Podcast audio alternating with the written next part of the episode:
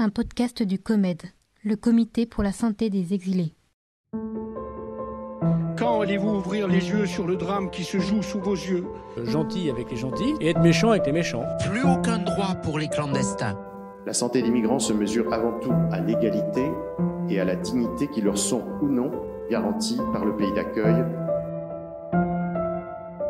Qui sont les femmes et les hommes qui s'exilent?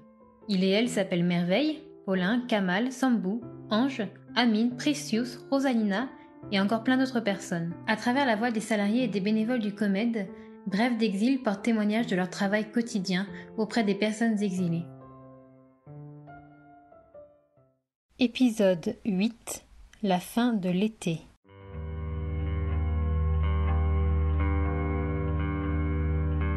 Un nouveau coronavirus fait craindre une épidémie mondiale. Trois cas. Nous sommes en guerre. 273 personnes. Si notre condition de vie reste comme ça, tout le monde sera contaminé. Nous l'espérons tous, la crise du Covid devait être enfin surmontée dans les prochains mois. Nous perdons pas de vue que la quatrième vague qui déferle déjà, c'est celle de la misère sociale. Bicêtre, été 2020. L'été est là, le coronavirus aussi. La France est toujours en état d'urgence, tandis que la trêve hivernale a été prolongée jusqu'au 10 juillet. Au centre de santé du COMED à Bicêtre, les situations s'enchaînent les unes après les autres. Un sentiment de submersion nous envahit. Fatoumata, guinéenne, revient nous voir ce matin. Nous la connaissons depuis quatre jours. Elle est en France depuis 2016 et a été déboutée de sa demande d'asile. Sans solution d'hébergement, elle accepte depuis un an de dormir chez des compatriotes, en échange de faire le ménage, la cuisine, les courses.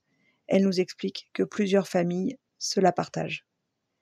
La semaine dernière, elle a eu très peur. Elle a été menacée de mort avec un couteau par l'hébergeur. Elle a trouvé l'adresse du comète sur Internet.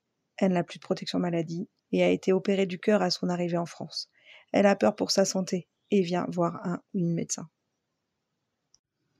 Alimata est aussi guinéenne. Elle a accouché le 16 juin, une petite fille, sa première. L'allaitement est un peu compliqué, mais elles sont patientes et tenaces toutes les deux. La sortie de maternité ne s'est pas bien passée. Aucune solution d'hébergement n'a été trouvée.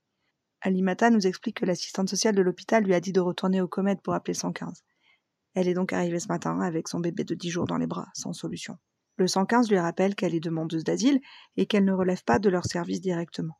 Il faut obligatoirement et exclusivement qu'elle passe par la plateforme pour les demandeurs et demandeuses d'asile.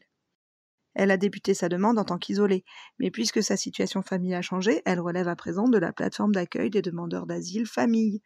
Elle n'a pas eu le temps de faire le changement avant le confinement. C'était trop tard ensuite. Mariam et son fils de trois ans sont ivoiriens. Ils sont arrivés en France depuis quelques jours seulement.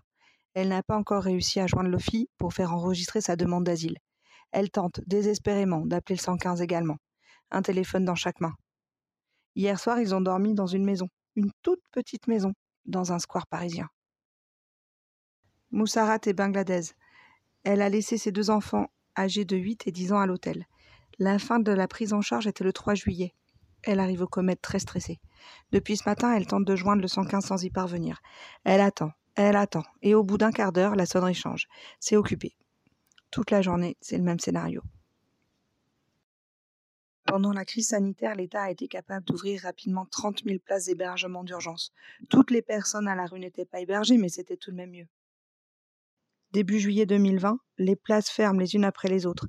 Les personnes jusque-là hébergées sont remises à la rue. Les autres ne sont pas prises en charge, quel que soit le profil des ménages. Des familles, des enfants n'ont d'autre toit sur leur tête que celui d'une tente. Des nourrissons sortant de maternité dorment dehors. Un patient âgé de plus de 70 ans nous disait Pendant le coronavirus, j'étais au purgatoire. Maintenant, je connais l'enfer. Le monde d'après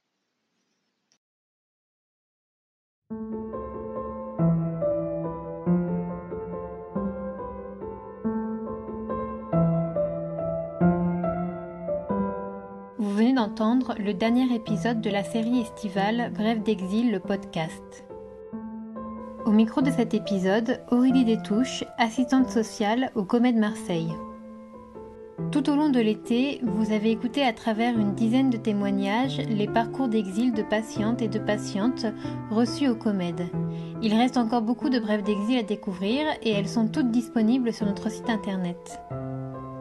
Pour aider à la diffusion de ces témoignages, partagez ce podcast et parlez du COMED autour de vous. Le COMED est une association qui agit pour la santé des exilés et la défense de leurs droits. Les activités sont organisées autour de quatre pôles. Le médical, la santé mentale, l'accompagnement social et juridique et le pôle prévention et promotion de la santé. Pour en connaître plus sur nos activités ou les personnes accompagnées, rendez-vous sur comed.org.